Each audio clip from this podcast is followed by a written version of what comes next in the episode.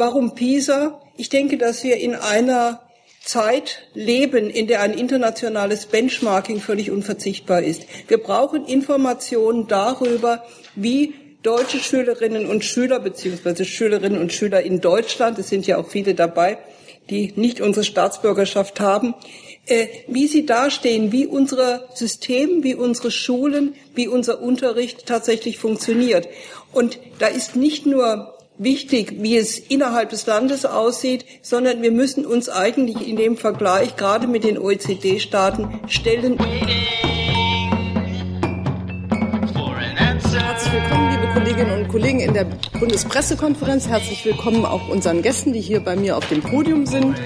Äh, ich gehe einmal die äh, Bank sozusagen durch, wie sie hier neben mir sitzt. Herzlich willkommen Cornelia Quennett-Thielen, Staatssekretärin im Bundesministerium für Bildung und Forschung. Auch Ihnen, Frau Dr. Bogedan, Dr. Claudia Bogedan, die Präsidentin der Kultusministerkonferenz und die Bremer Senatorin für Kinder und Bildung. Frau Professor Christina Reis von der Technischen Universität München. Sie ist die Projektmanagerin vom Zentrum für internationale Bildungsvergleich Studien und Heino von Meyer, der Stadthalter der OECD in Berlin, kann man, glaube ich, so sagen. so. Es geht um die Ergebnisse der PISA-Studie. Das, Studie, das wissen Sie alle. Ähm, alle, die hier sind, werden, äh, haben Ihnen etwas zu sagen. Das geht auch gleich los. Es sind heute einige Gäste hier, also Kollegen, die nicht Mitglieder der Bundespressekonferenz sind.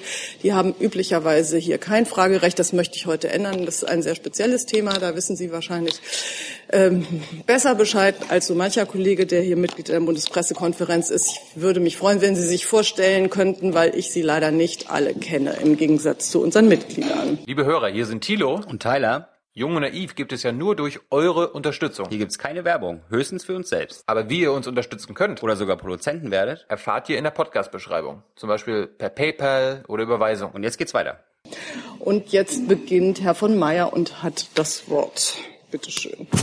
Ja, vielen Dank, Frau Wickers.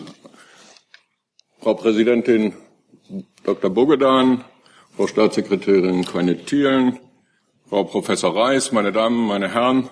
Ich freue mich, dass ich Ihnen heute hier die Ergebnisse der PISA-Studie 2015 der OECD vorstellen darf. Und ich weiß nicht genau, wer auf die Idee gekommen ist, das ausgerechnet am 6. Dezember, dem Nikolaustag, äh, zu veranstalten. Ich bezweifle auch, ich habe es heute Morgen gegoogelt, äh, ob er wusste, dass Nikolaus der Schutzpatron der Schüler war äh, oder vielleicht auch noch ist. Ähm, aber Vielleicht ist es auch ganz passend. Jedenfalls, ich erinnere mich als Kind, dass äh, man doch immer sehr aufgeregt war, was denn da am nächsten Tag wohl im Stiefel äh, stecken würde. Meistens war es ja dann doch was Positives, aber äh, die Angst, es könnte eine Route sein, war auch immer da. In diesem Sinne keine Angst, es wird heute keine OECD-PISA-Route geben. Aber, und jetzt kommt der Abersatz, ähm, es gibt auch insgesamt wenig Grund zum Feiern. Zunächst zu den guten Nachrichten. Schülerinnen und Schüler in Deutschland erzielen in allen drei Themenfeldern der OECD-PISA-Studie, also bei der Lesekompetenz, bei Mathematik und in den Naturwissenschaften, Leistungen, die über dem Durchschnitt der 35 OECD-Mitgliedsländer liegen. Und auch im Vergleich zu den 72 Ländern und Regionen, die an PISA 2015 teilgenommen haben, sind die deutschen Ergebnisse überdurchschnittlich gut. In der Lesekompetenz haben sich die Ergebnisse seit der ersten PISA-Studie im Jahr 2000, dem berühmten PISA-Schock, deutlich verbessert. Ich will Sie nicht mit Punkten belästigen, aber von 484 auf 509, OECD-Durchschnitt 500 Punkte, das ist äh, ein deutlicher Fortschritt. In Mathematik sind die Schulleistungen im Wesentlichen konstant geblieben. Und in den Naturwissenschaften, die den thematischen PISA-Schwerpunkt in 2015 bildeten, haben die deutschen Schülerinnen und Schüler mit 509 PISA-Punkten ein gutes, überdurchschnittliches Ergebnis erzielt. Deutschland liegt damit ähnlich wie die Schweiz, die Niederlande oder Irland, aber auch Korea, Australien, Neuseeland. Im Vergleich zur ersten Vollerhebung zu den Naturwissenschaften, die fand in 2006 statt, ist kein statistisch signifikante Veränderung festzustellen. Mit generellen Aussagen zu Leistungsniveaus und Leistungstrends sollte man allerdings sehr vorsichtig umgehen. Man sollte immer kritisch hinter die Durchschnitte schauen, auf die Verteilung und auf die Streuung der Ergebnisse. Unser Bericht präsentiert diese Ergebnisse sehr differenziert. Und so lautet der Titel denn auch Exzellenz und Chancengleichheit, Chancengerechtigkeit. Es geht uns also nicht nur um die Schulleistungen, sondern auch um die Frage der Teilhabe, der Verteilung der Chancen. Lassen Sie uns deshalb etwas näher anschauen, wie weit Spitzenreiter und Schlusslichter unter den Jugendlichen auseinanderliegen, wie sehr der sozialökonomische oder soziokulturelle Hintergrund die Streuung oder die Varianz der Ergebnisse beeinflusst, wie Einheimische und zugezogene Jugendliche, wie Jungen und Mädchen abschneiden. Zu den Spitzenreitern in den Naturwissenschaften, die mindestens die Kompetenzstufe 5 von 6, das entspricht über 600 PISA-Punkten, erreichen, zählen in Deutschland rund 10,6 Prozent der 15-Jährigen. Das ist ein guter Wert verglichen mit dem OECD-Durchschnitt von 7,7 Prozent. Allerdings ist der Unterschied zwischen Jungen und Mädchen beträchtlich, während 12,4 Prozent der Jungen zur Gruppe der leistungsstärksten zählen, sind es bei Mädchen nur 8,7. Zugleich am anderen Ende erreichen 17 Prozent der Schülerinnen und Schüler nicht einmal die Kompetenzstufe 2. Das ist weniger als 410 PISA-Punkte. Und hier bei diesen Schlusslichtern liegt der Anteil der Mädchen sogar bei 20 Prozent. Die Unterschiede in den Schulleistungen sind in Deutschland stärker als in anderen Ländern durch den sozioökonomischen Hintergrund des Elternhauses und der Schulen geprägt. Aber, und dies ist die gute Nachricht, der Zusammenhang hat sich deutlich abgeschwächt. Und auch die sogenannte Resilienz benachteiligter Schülerinnen und Schüler hat sich verbessert. Resilienz misst, wie viele Jugendliche aus dem sozioökonomisch am stärksten benachteiligten Viertel es schaffen, ins leistungsstärkste Viertel vorzudringen. In Deutschland ist es immerhin jeder Dritte. In 2006 ist der Anteil der resilienten Schüler, also derer, die es schaffen, die sozioökonomischen Benachteiligungen zu überwinden, um neun Prozentpunkte gestiegen von 25 auf 34 Prozent. Dies ist freilich kein Grund, sich entspannt zurückzulehnen. Denn trotz dieser beachtlichen Fortschritte, die deutlich zeigen, dass Anstrengungen in diesem Bereich sich lohnen, liegt der Leistungsvorsprung der besser gestellten Schülerinnen und Schüler noch immer bei 42 PISA-Punkten, was in etwa äh, einem Schuljahr oder sogar etwas mehr entspricht. Betroffen hiervon sind natürlich in besonders starkem Maße gerade auch Jugendliche mit Migrationshintergrund. Und selbst wenn man nur Schülerinnen und Schüler vergleicht, die alle in Deutschland geboren sind, also die sogenannte zweite Generation, dann macht der Leistungsunterschied doch immerhin ganze 66 PISA-Punkte aus. Die positive Entwicklung tendenziell abnehmender sozialer Benachteiligung und verbesserter Inklusion muss also Ansporn zu weiteren Anstrengungen sein. Zum Abschluss möchte ich noch auf einen interessanten Aspekt hinweisen. Und Sie können sich vorstellen, in den 500 Seiten gibt es viele interessante Aspekte. Man muss sich also bescheiden und einige rauspicken. Und vielleicht kann Frau Reis äh, da noch näher drauf eingehen. So lässt sich nämlich bei den Naturwissenschaften unterscheiden zum einen zwischen Fachwissen, also dem Wissen über Theorien, über Fakten, über Informationen, und zum anderen Methodenverständnis, also das Wissen um die Art und Weise, wie durch Forschung Erkenntnisse gewonnen werden.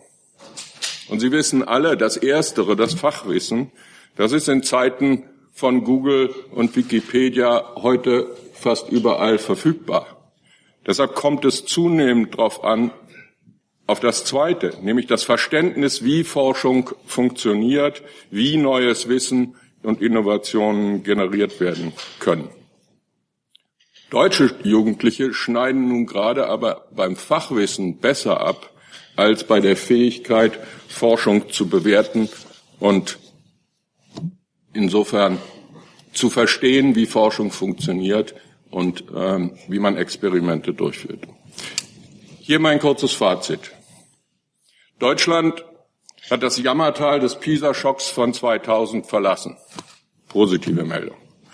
Es bewegt sich nun aber auf einer Art Hochplateau im oberen Mittelfeld der OECD-Länder, aber von einer weiteren Aufstiegsdynamik ist nichts zu spüren.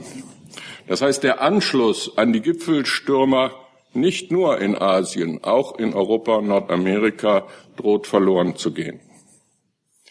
In Zeiten, in denen sich ökologische und technologische Herausforderungen wie der Klimawandel, wie die Digitalisierung immer deutlicher und dringlicher stellen, muss es nicht nur der Politik zu denken geben, wenn in der Ausbildung unserer Jugend das Wissen und Verständnis um Naturwissenschaften stagniert.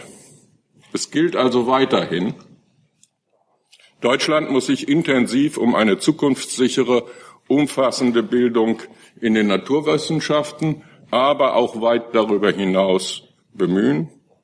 Und PISA kann hierzu wichtige Hinweise liefern, aber es kann keine fertigen Antworten liefern. Vielen Dank. Vielen Dank, Herr von Mayer. Frau Professor Reis. Ja, Sie haben es gehört, es gibt insgesamt ein positives Bild. Wir sind in allen drei Bereichen, Lesen, Naturwissenschaft und Mathematik, signifikant über dem OECD-Schnitt. Ich möchte das recht positiv werten, denn es ist etwas, was wenigen Ländern gelungen ist, ein gutes Niveau zu erreichen und dieses Niveau auch zu halten. Ich glaube, da muss man den deutschen Schulen, den deutschen Schülern auch irgendwie sagen, da ist gute Arbeit gemacht worden. Wir haben im dieser PISA-Runde allerdings nicht nur äh, Business as usual gemacht, wir haben auch diverse Änderungen vorgenommen. Es ist zum Beispiel in dieser Runde von einem Paper- und Pencil-Modus auf den Computer-Modus umgeschaltet worden. Und äh, wir müssen hier sehen, dass wir nicht ganz sicher sein können, wie stark tatsächlich eine Vergleichbarkeit mit früheren Studien gegeben ist. Wir sagen manchmal, naja, PISA 2015 ist ein bisschen so fünf plus eins die erste Studie unter neuen Bedingungen. OECD-weit ist es getestet worden. Es gibt keine Moduseffekte des Computers. Für Deutschland mag das anders sein. Das ist eine Schwäche, die wir haben, die wir auch aus der Untersuchung herauslesen konnten, dass deutsche Jugendliche mit dem Umgang mit Computern, mit ICT im Unterricht immer noch zu wenig vertraut sind. Wir haben signifikante Abweichungen vom OECD-Durchschnitt beim Umgang mit Computern in der Schule und in Bezug auf Mädchen auch beim privaten Umgang mit Computern. Die Jungen machen das im OECD-Durchschnitt. Das ist also die gute Botschaft, dass sie da so weit sind wie andere auch. Wenn ich auf die einzelnen Ergebnisse nochmal äh, kommen kann, ja, wir haben äh, überdurchschnittliche Werte in allen drei Bereichen. Herr von Meyer hat es schon angesprochen. Es gibt gewisse leichte Schwächen, relative Schwächen würde ich es nennen, in den Naturwissenschaften im Bereich des Experimentierens. Vielleicht ist das ein Signal an Schulen. Wir haben im Anschluss an PISA 2000 mit den Bildungsstandards und mit sehr vielen, sehr guten Lehrplänen in den Bundesländern Arbeit geleistet, die natürlich auch erst langsam ihre Früchte tragen kann. Die Umstellung von einem eher ja, lehrerzentrierten Unterricht hin zu einem Unterricht, in dem das eigene Experiment der Jugendlichen die größere Rolle spielt, ist nicht etwas, was in einem kurzen Zeitraum passieren kann. Aber ich glaube, gerade hier können wir noch erhebliche Anstrengungen unternehmen. Bei der sozialen Herkunft haben Sie auch bereits gehört, hat es Verbesserungen gegeben, genauso wie bei den äh, Leistungen von Kindern, Jugendlichen mit Migrationshintergrund. Ich glaube, wir dürfen hier auch nicht vergessen, dass wir im Gegensatz zu früheren Untersuchungen einen wesentlich höheren Anteil an Jugendlichen mit Zuwanderungshintergrund in der Stichprobe haben. Das heißt, an deutschen Schulen ist die Anzahl dieser Jugendlichen gestiegen. Auch hier muss man sagen, gute Ergebnisse, gleichbleibend gute Ergebnisse auf einem signifikant über dem OECD-Durchschnitt liegenden Niveau. Mit der Grundlage einer heterogenen Schülerschaft ist auch etwas, wo man wieder sagen kann, das Glas kann immer halb voll oder halb leer sein, aber hier würde ich den Lehrern und Lehrerinnen auch gerne ein halb volles Glas äh, äh, geben, denn wir müssen einfach sehen, dass diese Anstrengungen sicherlich, die dort jeden Tag gemacht werden, von exzeptioneller Natur sind. Wir haben, wie Sie bereits gesagt haben, das Problem im Wesentlichen in einem Bereich von Jugendlichen, die nach Deutschland eingewandert sind, die selbst eingewandert sind, zum Teil auch noch in der zweiten Generation, wir wissen alle, dass wir Sprachförderung betreiben müssen. Hier ist vielleicht auch ein bisschen Potenzial für Verbesserung, dass wir weiter Anstrengungen unternehmen, in dieser Gruppe äh, zu agieren, mit dieser Gruppe zu arbeiten und an dieser Stelle nicht nachzulassen. Ich würde gerne noch auf einen Aspekt gehen, der mir auch etwas Sorge bereitet. Wenn wir die Ergebnisse an und für sich angucken, dann liegen wir weiterhin über dem OECD-Schnitt. Die Punktezahlen sind wenig verändert. Wir haben im unteren Bereich aufgeholt. Es gibt weniger äh, Schüler und Schülerinnen mit einem sehr schwachen Hintergrund, mit sehr schwachen Leistungen, sowohl in den Naturwissenschaften als auch in Mathematik und Lesen. Wir haben ein bisschen ein Bröckeln in der Spitzengruppe festzustellen. Das heißt, es wäre schon wichtig, auch hier Anstrengungen zu unternehmen, Talente zu fördern, ich würde sagen, Interessierte zu fördern, Talente zu wecken auch irgendwo. Das ist eine Anstrengung, die wir im Wesentlichen auch aus dieser PISA-Untersuchung lernen können. Ich würde gerne schließen damit, dass der Bereich der ja, des computerbasierten Testens äh, sicherlich für Diskussionen sorgen wird. Da ist etwas ganz Tiefgreifendes passiert mit den Schülerinnen und Schülern. Äh, sehen Sie es mal so ein bisschen, es gibt eigentlich keinen Weg daran vorbei. Wir müssten irgendwann, müssen wir auf Dinge umstellen, die zeitgemäß sind. Ich habe neulich mit einem Kollegen gesprochen, der mit dem Kassettenrekorder gearbeitet hat. Dieser Kassettenrekorder war vor ein paar Jahren im Warenkorb, nicht dessen, was man so braucht und wie man die Lebenshaltungskosten bemisst. Er ist daraus verschwunden in einem relativ kurzen Zeitraum. Das heißt, diese Umstellung, die mussten wir machen, die ist zeitgemäß, die ist gut und wie es sich dann auswirken wird auf die insgesamten Ergebnisse ist nicht in jedem Detail nachzuprüfen. Wir haben Evidenz dafür, dass wir in Deutschland vielleicht an der einen oder anderen Stelle größere Schwierigkeiten haben als andere Länder im OECD-Rahmen. Aber das ist etwas, was unausweichlich war und wichtig war für eine zeitgemäße Studie von Schulen. Zum Schluss, ich würde gerne aus der Studie herausziehen, dass die Anstrengungen der letzten Jahre im Bildungsbereich sich durchaus gelohnt haben, dass wir mit äh, den verbesserten Ergebnissen äh, ein Niveau erreicht haben, das doch deutlich über dem ist, was wir 2000 hatten. Wir haben erreichen können, dass insbesondere auch im Lesen und in der Mathematik die Ergebnisse teils verbessert und teils gehalten wurden. Vielleicht ist es jetzt an der Zeit, nicht die großen Systemreformen in Anspruch zu nehmen, sondern zu schauen, dass wir Unterricht verbessern, dass wir vor Ort verbessern, dass wir in die individuelle Förderung gehen. Ich glaube, daraus kann man aus diesen PISA-Ergebnissen lernen. Vielen Dank, Frau Professor Reis und Frau Dr. Buge, dann hat das Wort. Ja, ich, äh, Herr von May hat ja eben schon den Ball ins Feld der Politik geworfen, sagte, die Ergebnisse müssen der Politik zu denken geben. Und natürlich machen wir diese Bildungsvergleichsstudien ja genau, weil wir etwas zu denken haben wollen, um äh, zu sehen, was können wir denn eben auch lernen und wo müssen wir das System ähm, gegebenenfalls auch weiterentwickeln. Und ähm, insofern ist für uns erstmal das eine gute Nachricht zu wissen, dass das, was in den letzten Jahren gemacht worden ist, nicht verkehrt war.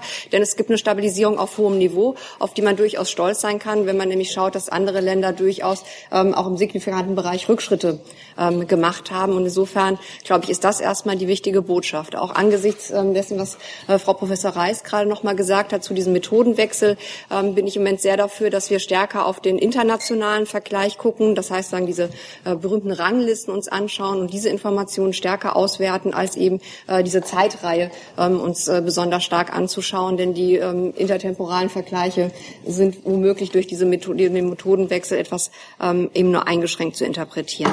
Und gerade vor diesem Hintergrund ähm, ist sagen, das ist eine gute Nachricht zu sagen, wir haben unseren Platz in der äh, Rangliste gehalten. Andere Länder haben sich ähm, ja verschlechtert und wir konnten sagen, ähm, das gute Niveau halten. Aber natürlich ist es Ziel auch, weiter sagen, an die Spitze ähm, aufschließen zu wollen. Ähm, wie das haben wir geschafft im Bereich der Lesekompetenz. Da ist es deutlich nach vorne gegangen. Das ist eine äh, gute Entwicklung. Da haben insbesondere auch die Jungs aufgeholt. Ich glaube, das zeigt eben auch, dass gerade die Anstrengungen, die da in den letzten Jahren auch von Bund und Ländern ja gemeinsam unternommen worden sind, ähm, in die richtige Richtung eben zielen. Und ähm, äh, wir haben auch gesehen, dass letzte Woche, als wir hier saßen und Tims präsentiert haben, die Ergebnisse gerade bei der Lesekompetenz etwas ambivalenter waren.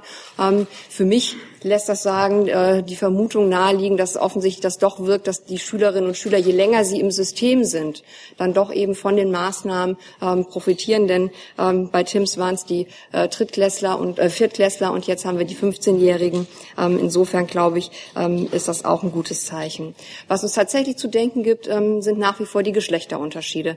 Das ist etwas der Bereich, wo wir ähm, dezidiert unter dem OECD-Durchschnitt immer noch liegen. Ähm, und das ist, glaube ich, für eine ähm, ja auch ein äh, wirtschaftlich äh, Wirtschaftsstandort wie Deutschland eigentlich keine gute Nachricht. Denn zukünftig können wir auf äh, die Fachkräfte nicht verzichten. Das heißt, bei der Mädchenförderung müssen wir auch ähm, sagen weiter ähm, am Ball bleiben und insbesondere natürlich auch die Mädchen ähm, für die Naturwissenschaften begeistern und auch für Mathematik, denn das sind natürlich Kompetenzen, die zukünftig weiter stark gefordert werden. Und wie gesagt, auf die Mädchen ähm, werden wir in diesem Land nicht verzichten können. Und das ist, glaube ich, eins der Augenmerke, die wir lenken sollen. Ist, glaube ich, auch nochmal ganz interessant vor dem Hintergrund, dass es in den letzten Jahren ja auch immer mal eine Debatte gab, ob man jetzt das Augenmerk mehr auf die Jungförderung äh, richten sollte. Ähm, ich glaube, hier sehen wir nochmal deutlich, wir müssen die Mädchen nach wie vor ähm, stark im Blick haben ähm, und weiter unterstützen. Ähm, gut ist natürlich auch die Nachricht, dass die äh, Bemühungen, die wir uns auch um die leistungsschwächeren Schüler gemacht haben und auch die Maßnahmen, die wir unternommen haben, um soziale Herkunft und Bildungserfolg stärker voneinander zu entkoppeln, gefruchtet haben. Ähm, gleichwohl ist sagen, darf man auch an der Stelle nicht nachlassen, denn noch immer ähm, liegen wir auch da unterhalb des OECD-Durchschnitts und können uns damit nicht zufrieden geben. Ähm, aber ähm, ich glaube, dass es ähm, eine gute Nachricht ist, was Professor Reis eben ja auch nochmal deutlich gemacht hat, dass wir am unteren Rand eben auch deutlich besser geworden sind. und das es zeigt in die richtige Richtung und das bestätigt, glaube ich, auch, dass wir an diesen Bemühungen nicht nachlassen sollen. letzte Woche haben wir hier an dieser Stelle auch unsere äh, gemeinsame Initiative von Bund und Ländern zur Förderung der leistungsstarken Schülerinnen und Schüler vorgestellt, die sich ja dezidiert auch darauf bezieht, nicht das Individuum zu fördern, sondern eben äh, im Bereich der Unterrichts- und äh, Schulentwicklung Maßnahmen zu ergreifen, um Leistungsstarke besser fördern zu können. Ähm, und ich glaube, das ist sagen auch nochmal der Hinweis, dass wir an der Stelle das richtig erkannt haben und den Finger ähm, da schon auf die richtige Sache gelegt haben ähm, und jetzt nicht erst lange diskutieren müssen, sondern direkt loslegen können, ähm, um weiter in der Spitzenförderung den Anschluss dann auch nicht ähm, zu verlieren. Ja, ein anderer Befund, ähm, äh, der auch sagen zu denken äh, gibt, aber ähm, auch da, glaube ich, äh, sind wir dran, äh, ist die Frage der Nutzung mit den digitalen Medien. Ähm, da wird nochmal deutlich, ähm, da sind unsere Schülerinnen und Schüler noch nicht so weit wie in anderen Ländern, aber äh, auch da sind, äh, ist der Bund hat äh, seine Digitalstrategie vorgelegt. Die KMK wird das äh, am Donnerstag ihre Strategie präsentieren und gemeinsam ähm, werden wir dann eben äh, diese Aktivitäten zusammenbinden, so dass wir hier äh, denke ich, dann auch in naher Zukunft einen erheblichen Schritt nach vorne geben können, was die Kompetenzen unserer Schülerinnen und Schüler äh, im Umgang mit digitalen Medien, aber auch in der Nutzung von Computern als Unterrichtsmedium ähm, eben betrifft. Also insofern mein Fazit ist, wir können äh, zufrieden sein mit dem Erreichten, ähm, aber es ist äh, wie beim Rudern, man darf dann nicht äh, eben nachlassen oder beim äh, 800 Meter Lauf, man darf nach 600 Metern nicht aufhören zu laufen, sondern man muss eben weiter das Tempo halten. Ähm, und ich glaube, dafür stehen aber auch in den Ländern alle Bildungspolitikerinnen und Politiker, ähm, dass wir da weiter unsere Aktivitäten ähm, fortsetzen, um auch weiter sagen, die Spitze zu halten. Vielen Dank. Frau Quinetien. Ja, zu guter Letzt noch fünf kurze Punkte von Seiten des Bundes. PISA bestätigt, dass es uns seit dem Schock 2001 gelungen ist, die Kompetenzen in allen drei Domänen auf ein überdurchschnittliches Niveau anzuheben und das trotz der zunehmenden Herausforderungen in deutschen Klassenzimmern, Stichwort wachsende Heterogenität. Das ist eine gute Nachricht. Ähm, wir sehen aber zugleich, dass seit 2006 wir uns nicht mehr weiter signifikant verbessert haben, haben also einen Befund, der da heißt, seit 2006 sehen wir Stabilität auf gutem Niveau. Aber dabei können wir nicht stehen bleiben. Eine Wissensnation wie Deutschland braucht mehr.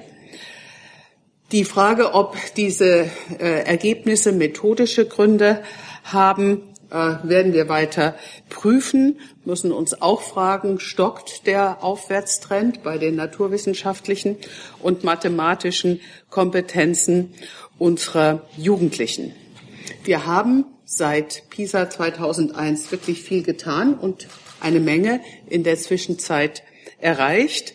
Aber angesichts der jetzigen Ergebnisse müssen wir gerade auch vor dem Hintergrund der stärker digitalisierten Welt noch mal einen neuen Anlauf nehmen, um weiter nach vorne zu kommen. Dabei, mein zweiter Punkt, ähm, sollte die Antwort nicht einfach Reformen heißen. Ähm, der Vorwurf, äh, der Reformeifer sei erlahmt, den halte ich für vorschnell, jedenfalls was strukturelle Reformen angeht. Die Leistungsvergleiche zwischen den Bundesländern, die wir ja haben, zeigen immer wieder, dass gerade die Länder gut abschneiden, die Stabilität in ihren Schulsystemen haben. Liegt ja auch auf der Hand, jede Reform bringt Unruhe in den Schulalltag. Ähm, Lehrkräfte, Schulleitungen brauchen Zeit und Kraft für diese Dinge. Und ähm, die Frage, wie gut eine Lehrkraft ist, ähm, darin Schülerinnen und Schüler gezielt und ihren Fähigkeiten entsprechend zu fördern, ist eigentlich die entscheidende. Und deswegen sollten Zeit und Kraft insbesondere in Förderung im Unterricht, aber auch in Lehrerfortbildung und natürlich auch in die Ausbildung unserer Lehrerinnen und Lehrer gesteckt werden. Das zeigt uns die jetzt vorliegende Studie auch nochmal. Und da haben wir ja auch schon vor etlichen Jahren gemeinsam mit den Ländern beispielsweise die qualitätsoffensive Lehrerbildung gestartet, ähm, die innovative Konzepte in der Ausbildung unserer Lehrer und der Fortbildung unterstützt. Ähm, PISA 2005 zeigt uns zum Dritten, ähm, eine der großen Herausforderungen bleibt ähm, die Situation von Kindern und Jugendlichen mit Migrationshintergrund. Es ist erfreulich, dass wir den Abstand zu den Altersgenossen ohne Migrationshintergrund verringern konnten, aber er bleibt zu groß. Das Gleiche gilt für den Zusammenhang zur, äh, zum sozialen Hintergrund. Auch da ist die Abhängigkeit geringer geworden, aber sie liegt eben weiterhin noch über dem OECD-Durchschnitt. Und das heißt für uns, wir müssen weiterhin ähm, an diesen Punkten arbeiten. Der Bund im Rahmen seiner Zuständigkeiten trägt dadurch, dazu durchaus einiges bei. Ich nenne nur drei Beispiele. Die gemeinsame äh, das gemeinsame Programm Bildung äh, durch Sprache und Schrift, wo wir in besonderer Weise Sprachdiagnose und Sprachförderung vorantreiben. mit dem Kita-Bau, Ausbau und dem Bundesprogramm der Sprachkitas steckt der Bund viele Milliarden ähm, in frühe Integration und in frühkindliche Bildung. Und wir haben als BMBF äh, das Programm Kultur macht stark, das Kinder und Jugendliche aus sozialen benachteiligten Familien fördert. Und das ist so erfolgreich, dass wir es jetzt gerade über äh, das laufende, das nächste Jahr hinaus verlängern werden. Es ist schon gesagt worden, PISA zeigt uns auch, dass wir am oberen Ende weiterhin Handlungsbedarf haben, hat auch Tims letzte Woche gezeigt. Wir haben das von Bundesseite schon bei PISA 2012 nachdrücklich ähm, eingefordert und jetzt haben wir ja auch in der vergangenen Woche unsere gemeinsame Initiative Bund und Länder für leistungsstarke, für die Förderung leistungsstarker Schülerinnen und Schüler verabschieden können. Und auch dabei geht es nicht um Strukturveränderungen, sondern um Investitionen in Unterrichtsqualität, in Aus- und Fortbildung von Lehrkräfte und in geeignete Materialien. Das bringt mich zum letzten Punkt. Die Studie zeigt uns, dass im Umgang mit den neuen Medien, den digitalen Medien, ähm, wir noch deutlichen Handlungsbedarf in Deutschland haben. Ähm, wir sehen auch äh, in TIMS hatten wir diesen Befund, nur 1,5 Prozent der Fortbildungen deutscher Lehrkräfte behandeln das Thema sinnvolle Nutzung von digitalen Medien im Unterricht. Da sind wir international gesehen ganz hinten. Ähm, deshalb wollen wir dieses Thema jetzt vorantreiben. Äh, der Bund hat als wichtigen Teil seiner Digitalstrategie den Ländern den Digitalpakt angeboten. Frau Bogedan hat es gerade ähm, auch gesagt. Die Länder werden ihre Strategie am Donnerstag dieser Woche vorstellen und dann setzen wir darauf, dass wir äh, sehr schnell in gemeinsamen Gesprächen hier Fortschritte erzielen werden. Wir haben die Bereitschaft, äh, bis zu fünf Milliarden in die Infrastrukturausstattung von Schulen, allgemeinbildenden und beruflichen Schulen zu investieren, erwarten dann aber auf der Länderseite auch entsprechende Entwicklung und Nutzung guter pädagogischer Konzepte, Aus- und Fortbildung der Lehrer und ein Vorgehen auf der Basis gemeinsamer Standards, denn anders kann man in dieser Welt heute nicht mehr bestehen. Ganz herzlichen Dank auch an die OECD und unser Projektteam unter der Leitung von Frau Professor Reis und Ihnen für Ihre Aufmerksamkeit. Dann vielen Dank. Jetzt gibt es bestimmt Fragen. Alle ganz glückt von der Information. Na, eine Frage wird es da geben. Bitte schön. Ähm, Tobias Peter Dumont, Hauptstadtredaktion. Äh, was ja auch sehr interessant ist im Bereich Naturwissenschaften, dass die Ergebnisse recht gut sind. Äh, andererseits die Befragung der Schüler, wenn ich es richtig gesehen habe, ergeben hat, dass so ein bisschen die Begeisterung fehlt und auch so ein bisschen die Idee davon äh, zu sagen, ich möchte mal äh, äh, vielleicht auch ein toller Naturwissenschaftler werden. Wie erklären Sie sich das und was können wir dagegen tun? Wenn Sie noch sagen, von wem Sie das wissen möchten, das würde die Sache vielleicht etwas vereinfachen. Die Erklärung To whom it may concern. von wissenschaftlicher Seite, was man tun kann vielleicht auch von politischer Seite. Die Erklärung ist nicht so einfach. Wir haben einen Rückgang in dieser, an dieser Stelle zu verzeichnen. Und äh, wir können auch nur feststellen, dass das besorgniserregend ist. PISA erforscht keine Ursachen. PISA erforscht eben Änderungen im Verlaufe der Zeit. Es ist ein wichtiges Resultat, das Sie ansprechen. Und wie gesagt, wir haben dafür keine direkte Erklärung. Darf ich vielleicht Ja, kann auch ergänzen. Also Sie finden eben genau, ich habe das leider in meiner Präsentation ausgelassen, es gibt da Informationen über Freude an Naturwissenschaft. Also hat man da Spaß dran. Ja? Und da scheiden, äh, schneiden in Deutschland die Schülerinnen und Schüler und insbesondere die Schülerinnen äh, eben recht schlecht ab. Und wenn Sie sie dann fragen, können Sie sich vorstellen, im Alter von 30, äh, welcher Beruf schwebt Ihnen davor? Da scheiden eben Berufe im Bereich Naturwissenschaften, ähm, einschließlich auch Gesundheit und so weiter, in Deutschland extrem schlecht ab. Und äh, das ist, denke ich, schon was, was man hinterfragen muss. Und liegt es jetzt wirklich an der Motivation der Schüler oder macht eben einfach Unterricht in dem Sinne keinen Spaß? Ähm, und dann kommen wir eben auch in die Debatte, mit welchen Mitteln wird unterrichtet, welche Rolle spielt da Digitales. Da kommen wir ja vielleicht gleich nochmal drauf zurück. Ich glaube, dass es ein ganz äh, wichtiger Punkt ist, das Augenmerk. Ähm, und äh, das ist ja sagen ein Bestreben der KMK, in den letzten Jahren ganz massiv gewesen, auf die Unterrichtsqualität und die Schulentwicklung zu legen. Also auch wegzukommen, ähm, Programme über Programme aufzulegen, sondern eher stabil ähm, zu schauen, dass wir innerhalb der bestehenden Strukturen ähm, das Augenmerk eben auf die Entwicklung gucken. Und im letzten Jahr haben wir die Diskussion über die Förderung von äh, Leistungsstarken eben sehr intensiv auch in der KMK geführt. Dieses Jahr haben wir sehr intensiv über die, die Nutzung digitaler Medien und beides deutet ja in die richtige Richtung. Wir müssen ähm, auf die zunehmende Heterogenität eingehen. Wir brauchen mehr individualisierten ähm, Unterricht und müssen dadurch ähm, sagen Momente schaffen, indem wir die einzelnen Schülerinnen und Schüler dort abholen, wo sie stehen. Und dann, glaube ich, gelingt es auch mehr, ähm, sagen Begeisterung natürlich auch für Naturwissenschaften zu entfachen. Ein Hinweis war ja auch aus der Studie jetzt nochmal sehr deutlich erkennbar, dass das Experimentieren ähm, schwierig ist. Und das hat natürlich auch etwas damit zu tun, ähm, dass wenn wir mehr digitale Medien nutzen, das, glaube ich, eine wichtige Möglichkeit ist, ähm, Experimente auch simulieren zu können und nicht irgendwie aufwendige Apparaturen ähm, da vorrätig halten zu müssen. Ich glaube, das ist etwas, was Unterrichtsqualität dann auch letzten Endes ähm, stark verbessern kann.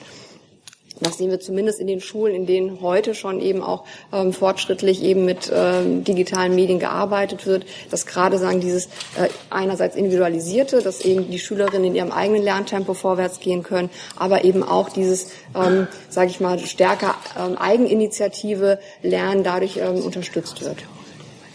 Vielleicht Ganz kurz, um das nochmal einzusortieren. In der TIMS-Studie haben wir ja das Gegenteil gesehen. Die Kids im Grundschulalter äh, haben Spaß an diesen Themen.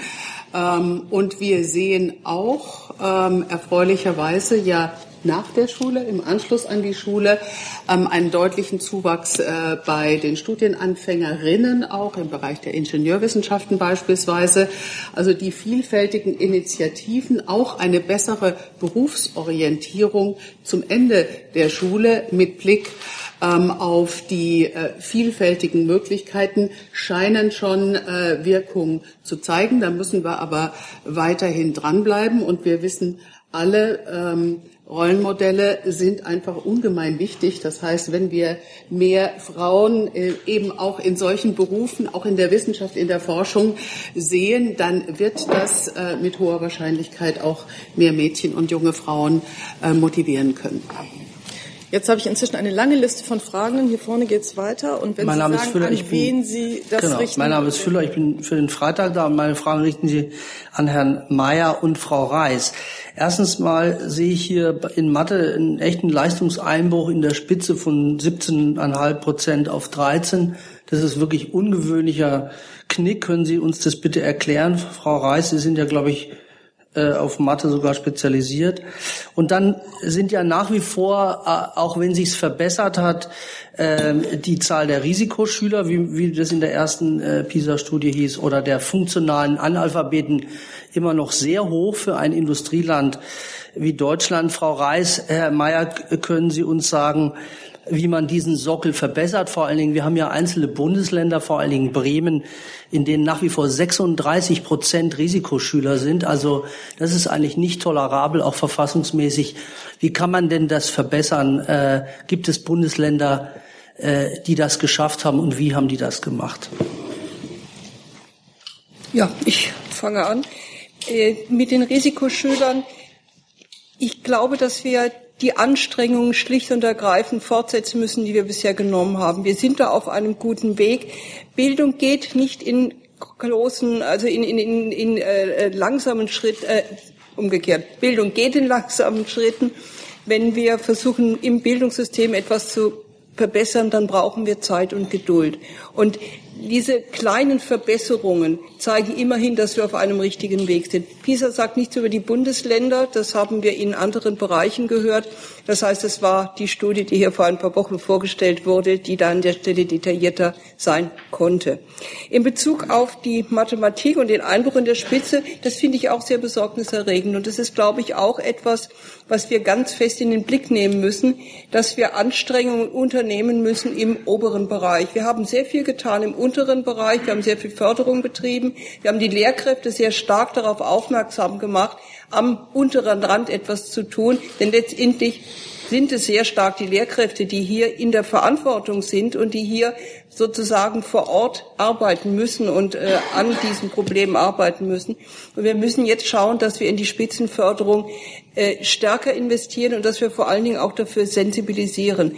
Wir haben diverse Programme, die dafür da sind. Wir haben die Bundeswettbewerbe Mathematik. Wir haben verschiedene Aktivitäten, die in die Richtung gehen. Aber ich glaube, wir müssen diese jetzt nicht nur verstärken, sondern auch das Augenmerk darauf richten, dass hier ein Problem droht. Die sehr großen äh, Einbrüche das ist sowieso immer ein bisschen eine Schwierigkeit. Also in einem Dreijahresrhythmus zu erklären, warum an einer Stelle tatsächlich ein, ein Einbruch kommt, das ist dann schwierig, wenn sich im Bildungssystem im Grunde genommen so wahnsinnig viel nicht geändert hat. Also insofern die Antwort darauf, warum das jetzt so ist, ich glaube, die muss ich Ihnen schuldig bleiben. Herr von Mayer. Ich kann vielleicht nur noch ergänzen, ja, wenn Sie sich Einzeljahre angucken und dann geht's von 516 auf 509 oder wie auch immer runter, ich auch als Laie sagte, hoppla, da ist gewaltig was passiert. Wenn ich unsere Experten frage, dann sagen die mir erstens, man muss unterscheiden zwischen PISA-Jahren, wo das Schwerpunktthema analysiert wird. Da ist das Ganze solider und stabiler. Deshalb vergleichen wir bei Naturwissenschaften 2015 mit dem ersten Jahr 2006 Zwischendurch waren Ergebnisse schon mal höher, dann sieht es jetzt erstmal nach einem Einbruch aus. Wenn Sie da aber als Statistiker drüber herkommen, dann geht es nach Signifikanz und äh, Streuungsfehlern und äh, dann sagen uns die Leute, das ist im Bereich des Stabilen äh, und ist insofern für uns was ein Signal, genauer hingucken, aber jetzt von dramatischen Einbrüchen würde ich im Moment noch nicht reden. Die OECD ist mit Sicherheit die erste Organisation, die immer wieder betont hat, guckt den unteren Rand an. Äh, und da geht es nicht nur angucken, Zeit und Geduld, sondern da muss auch Aktion hin. Ähm, und ob wir auf dem richtigen Weg jetzt sind, zu sagen, ja, ihr habt euch vielleicht wieder um den unteren Rand zu viel gekümmert und den oberen Rand vergessen. Unsere Aussage ist eben gerade durch das Trennen und Sortieren ähm, verstärkt man das Ganze eher. Und gerade auch Gute werden dadurch mitgefördert, indem in der Klasse ein Unterrichtsklima entsteht, das alle individuell gezielt fördert. Und das stellt Anforderungen an die Lehrer. Ähm, wir haben hier sicherlich gerade im Bereich Unterrichtsqualität und äh, Lehrer Aus- und Fortbildung nicht nur im digitalen, aber auch da sicherlich weiter Baustellen. Ähm, aber wie gesagt, lassen wir uns heute mal bei PISA-Ergebnissen bleiben ähm, und die sonstigen bildungspolitischen Debatten und Gräben nicht aufreißen. Dann geht's da oben weiter. Ja, hier hinten die Andreas Post. Ähm, trotzdem würde ich gerne eine Frage an Frau Quenne-Thielen stellen. Sie hatten es selber angesprochen, die fünf Milliarden, die Ihr Haus in die digitale Infrastruktur investieren möchte, die sind meines Wissens ja noch nicht auf dem Weg. Können Sie da noch mal kurz beschreiben, wie da der aktuelle Prozess ist und woran es vielleicht hakt? Und äh, eine Frage hätte ich auch noch an Frau Reis. Ähm, die PISA-Studie ist ja nicht nur vielleicht wegen der Methodik jetzt umstritten, Computertests, sondern generell. Was, was entgegnen Sie eigentlich äh, den Leuten, die sagen, ähm, diese Testeritis tut uns nicht gut oder den Schülern? Ja, wie gesagt, ähm, wir haben, äh, Frau Wanka hat äh, im Oktober ja unsere Digitalisierungsstrategie von Seiten des Bundes vorgestellt, die ähm, sehr breit in den äh, Bildungsbereich hinein ähm, Vorschläge, Programme, Zielsetzungen enthält. Ähm, eine zentrale, jetzt gerade mit Blick auf Unterricht und äh, Schule, äh, wo die Länder ja in der äh, Verantwortung stehen, ist unser Angebot gemeinsam eine Vereinbarung, äh, wir haben das Digitalpakt genannt, zu treffen, wo wir sagen, ähm, wir sind bereit, in digitale Infrastruktur, was ja durchaus ein, ein, ein, ein Mangelbereich ähm, auf der Länderseite ist, zu investieren ähm, damit wir hier mal wirklich einen ordentlichen äh, Schritt äh, nach vorne machen können. Aber das setzt eben dann voraus, äh, dass äh, auch inhaltlich die Dinge in äh, der richtigen Weise angegangen werden. Ähm, wir wissen aus allen Studien, sind auch alle gemeinsam davon überzeugt, Technik allein löst kein einziges Problem, sondern entscheidend sind gute pädagogische Konzepte.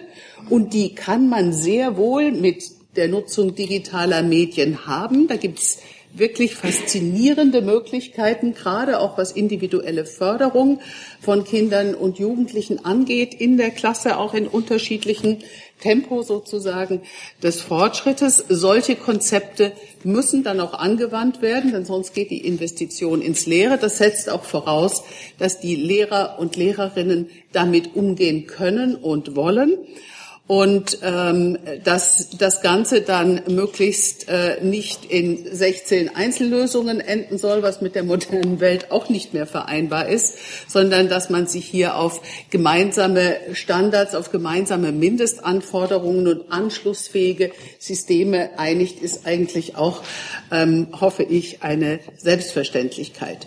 Ähm, wir werden im Januar, so jetzt die Vereinbarung, ähm, auf Ministerebene äh, ein erstes gemeinsames äh, Gespräch haben. Und äh, wir von Seiten des Bundes hoffen, dass wir dann im Laufe des nächsten Jahres hier wirklich eine gehaltvolle Bund-Länder-Vereinbarung verabschieden können. Herr von Mayer. Darf ich kurz auf dieses Thema Methodik und äh, dass die Befragung diesmal eben mit äh, online erfolgt ist, eingehen. Ähm, ich denke mal, das wäre jetzt die verkehrteste Überschrift, die wir heute brauchen. Äh, deutsche Schüler können nur mit Papier und Bleistift und nicht mit Online.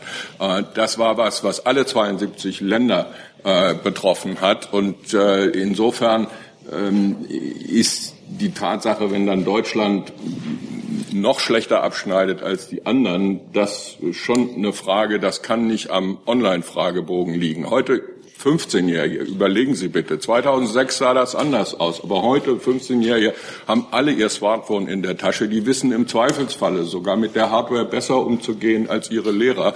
Äh, also insofern, ich glaube nicht, dass man Veränderungen oder äh, Ergebnisse, die nicht ganz so gut rauskommen, wie man gehofft hätte, jetzt auf die Methodik schieben kann. Äh, wir sollten da tiefer reingucken und äh, im Übrigen die Vorteile eben auch der Online-Befragung war, das kommt dann im nächsten Bericht nächstes Jahr, äh, weil noch nicht alle Ergebnisse ausgewertet sind, dass wir versucht haben, auch rauszuarbeiten, wie arbeiten Schüler zusammen bei der Lösung von Problemen. Und sowas kriegen sie dann äh, nur überprüft, wenn sie eben solche Methoden auch anwenden. Ich finde das Beispiel, was Professor Reis benannt hat, der Kassettenrekorder ist eben auch aus dem Inflationswarenkorb rausgeflogen.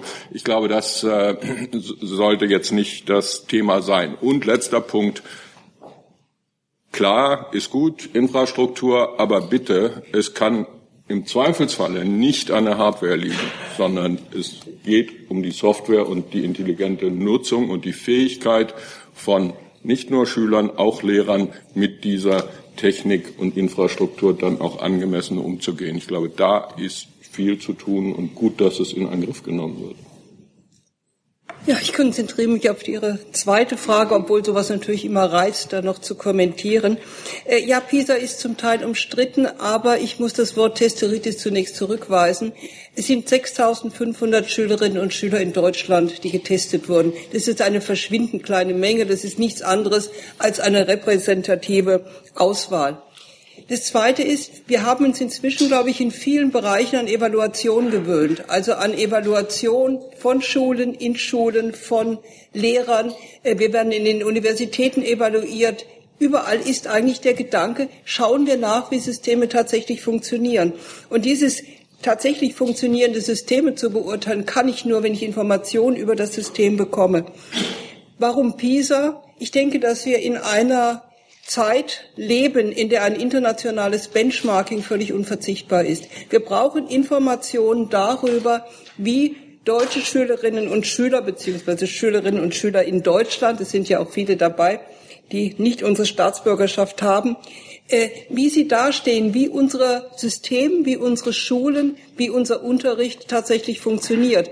Und da ist nicht nur wichtig, wie es innerhalb des Landes aussieht, sondern wir müssen uns eigentlich in dem Vergleich gerade mit den OECD-Staaten stellen in regelmäßigen Abständen. Ich glaube, da führt kein Weg dran vorbei, wenn wir wirklich wissen wollen, wie wir im Vergleich dastehen. Es können nicht nur die wirtschaftlichen Zahlen sein, sondern wir müssen schlicht und ergreifend auch wissen, auf welcher Grundlage werden diese wirtschaftlichen Zahlen erarbeitet.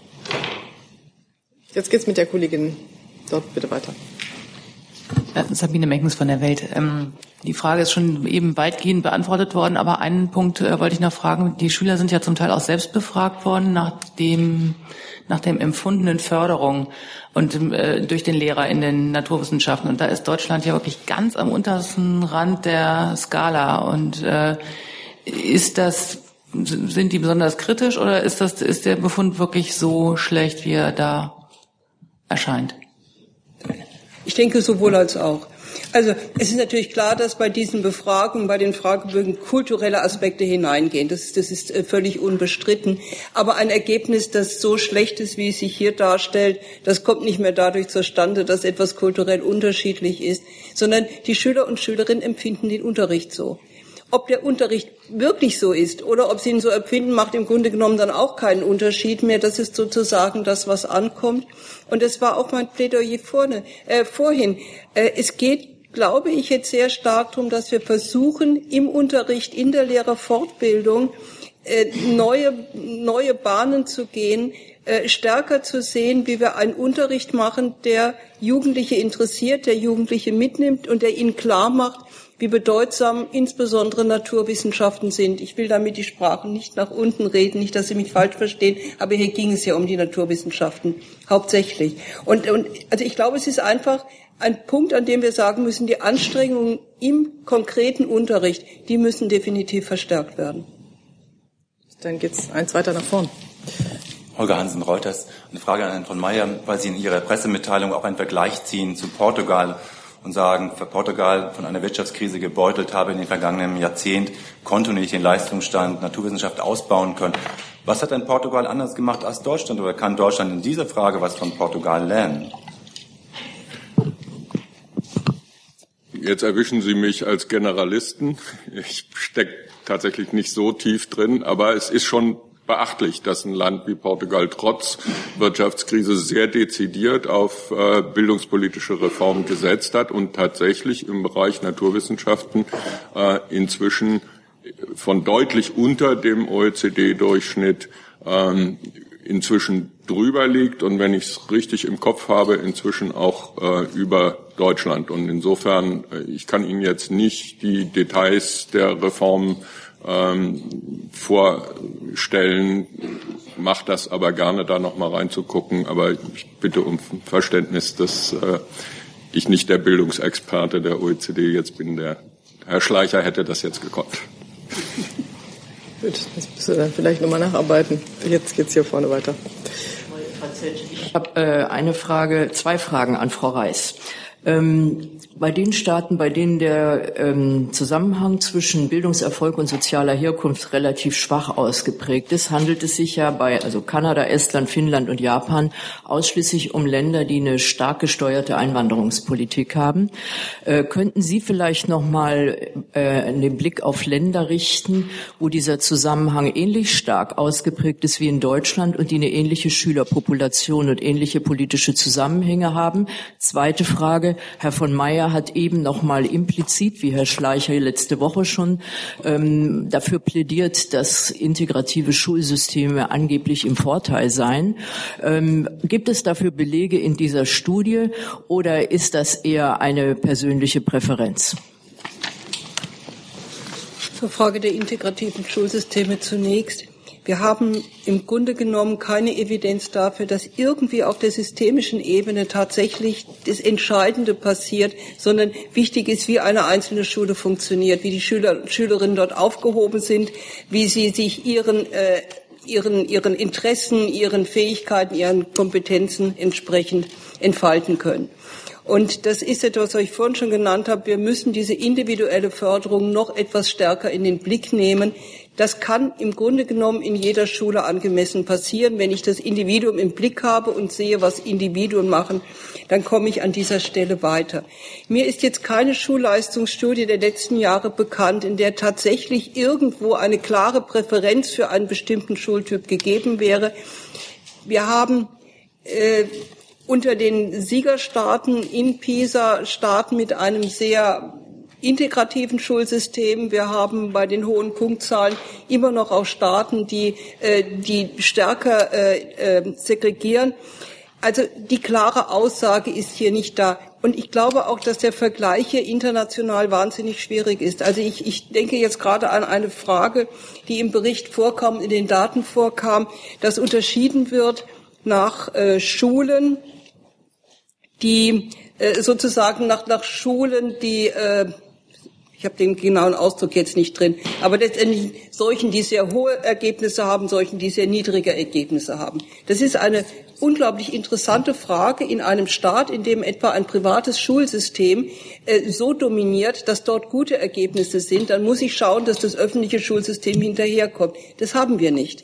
Wir haben bei uns die schlechteren Ergebnisse in den Hauptschulen. Wir haben bei uns die guten Ergebnisse in den Gymnasien. Das ist sozusagen systemisch bedingt. Ob das gut ist oder schlecht ist, das diskutiere ich hier nicht. Aber wir können unter, wir können sozusagen keine Aussage machen, wie es weltweit in der Richtung aussieht.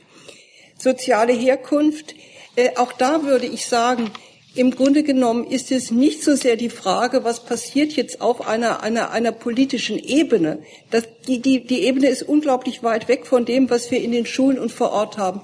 Wir haben in den Schulen verschiedene Anteile von Kindern mit einem Zuwanderungshintergrund. Und es wird mit diesen äh, Problemen unterschiedlich gut umgegangen. Wir haben sie nicht nur in Bremen, wo dann immer wieder die äh, Ergebnisse genommen. Wir haben sie zum Beispiel auch in Bayern. Wir haben in München einen Zuwanderungshintergrund in den Grundschulen von circa 50 Prozent. Es ist tatsächlich eine Frage, wie äh, Lehrerbildung, Lehrerfortbildung, Lehrerweitbildung mit diesen Problemen untergeht und weniger eine Frage nach, dass ich sozusagen auf andere Staaten schielen kann.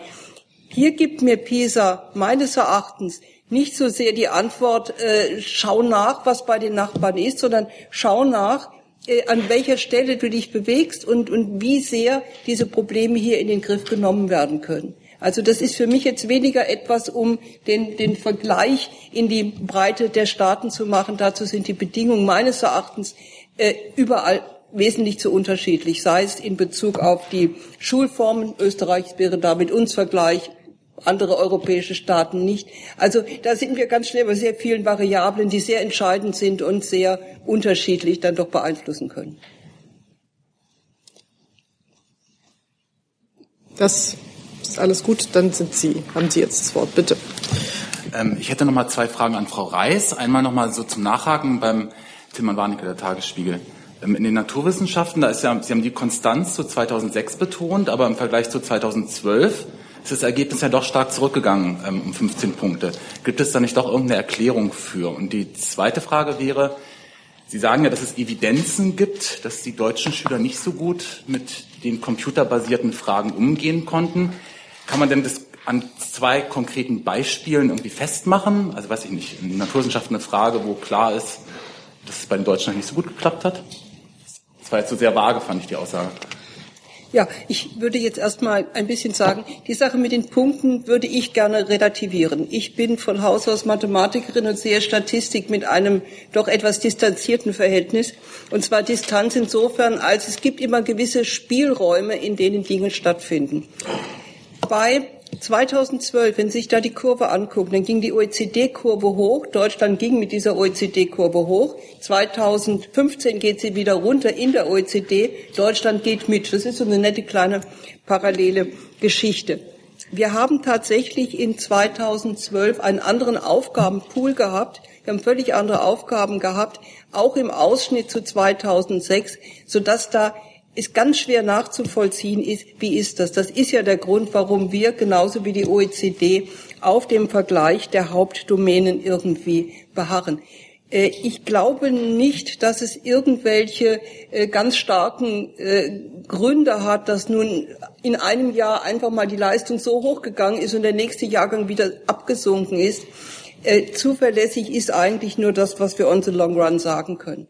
Das zweite Argument, das ich da anbringen möchte, ist, wir befinden uns ja in einem Vergleich von Staaten von äh, um die 70 Staaten waren es dieses Mal ein bisschen weniger 2012. Und wenn Sie die Rangplätze angucken, dann sind wir ungefähr gleich geblieben. Jetzt meine ich aber wieder nicht Rang 8 oder Rang 10, sondern an, im Range sozusagen, im Bereich. Wir legen in beiden Bereichen in einem oberen Bereich oberhalb des OECD-Mittelwerts, wie Herr von Meyer gesagt hat, es gibt Spitzenstaaten, an die wir nicht herankommen. Und dieses Bild war 2012 eigentlich relativ ähnlich. Computerevidenz. Das ist ein ganz schwieriges Kapitel, weil auf der einen Seite man selbstverständlich äh, sagen muss, das war ein, ein, ein wichtiger Wechsel. Und wir wissen auch, dass im Schnitt der OECD dieser Wechsel nicht beeinflusst hat, keine Auswirkungen auf die Leistungen der Jugendlichen hatte. Wir haben für Deutschland mal ein bisschen gespielt. Wir haben gespielt, wir haben 2014 eine Pilotierung gehabt und haben in dieser Pilotierung sowohl papierbasiert Aufgaben gehabt als auch computerbasiert Aufgaben gehabt. Wenn wir diese beiden vergleichen, dann kommen wir dazu, dass, naja, offensichtlich die Items für Jugendliche am Computer ein bisschen schwieriger geworden sind. Die Gründe dafür die kennen wir auch aus diesen Untersuchungen nicht. Und ich muss das auch mit aller Vorsicht sagen. Ja, es, es, es ist ein bisschen schwieriger gewesen. Wir wissen natürlich nicht, in welchen anderen Ländern sich ein ähnliches Bild ergeben hätte. Also wir haben eine Modellrechnung gemacht. Bei der Modellrechnung sieht das dann alles ein bisschen, bisschen freundlicher aus. Aber ich würde sagen, das ist sozusagen die wissenschaftliche Seite, bei der wir diese Evidenz bekommen. Äh, die Entsprechende Publikation geht heute auch auf den Server, da können Sie das nachlesen. Aber es sind sozusagen Modelle, die tatsächlich nur einen gewissen Ausschnitt in Deutschland betreffen. Gibt es weitere Fragen? Liebe Hörer, hier sind Thilo und Tyler. Jung und Naiv gibt es ja nur durch eure Unterstützung. Hier gibt's keine Werbung, höchstens für uns selbst. Aber wie ihr uns unterstützen könnt oder sogar Produzenten werdet, erfahrt ihr in der Podcast-Beschreibung. Zum Beispiel per PayPal oder Überweisung. Und jetzt geht's weiter. Herr Füller. Frau Quennet, Sie haben ja wieder eine steile These aufgestellt, indem Sie gesagt haben, die, Schul die Länder, die sozusagen ihr Schulsystem nicht verändert hätten, wären am stabilsten. Vor drei Wochen oder so wurde uns dieser sehr detaillierte Länderbericht vorgestellt. Außer Bayern haben alle Länder integrative Schulformen eingeführt, teilweise erdrutschartig. Das Land, was die besten Ergebnisse erzielt hat über zehn Jahre Entwicklung, war Schleswig-Holstein. Auflösung von Hauptschulen, starke Leseförderung. Wie kommen Sie dazu, etwas, was Sie nicht belegen können, hier einfach zu behaupten? Dass Schulformänderungen keine Verbesserung auf lange Sicht bringen. Das habe ich nicht gesagt, Herr Füller. Ich habe gesagt, äh, wir sehen in den Leistungsvergleichen immer wieder Beispiele, dass Länder, die wenig Veränderungen in ihren Schulsystemen hatten, ähm, stabiler in den Ergebnissen sind. Dass sich dort auch Veränderungen ergeben, äh, ist, sicherlich richtig.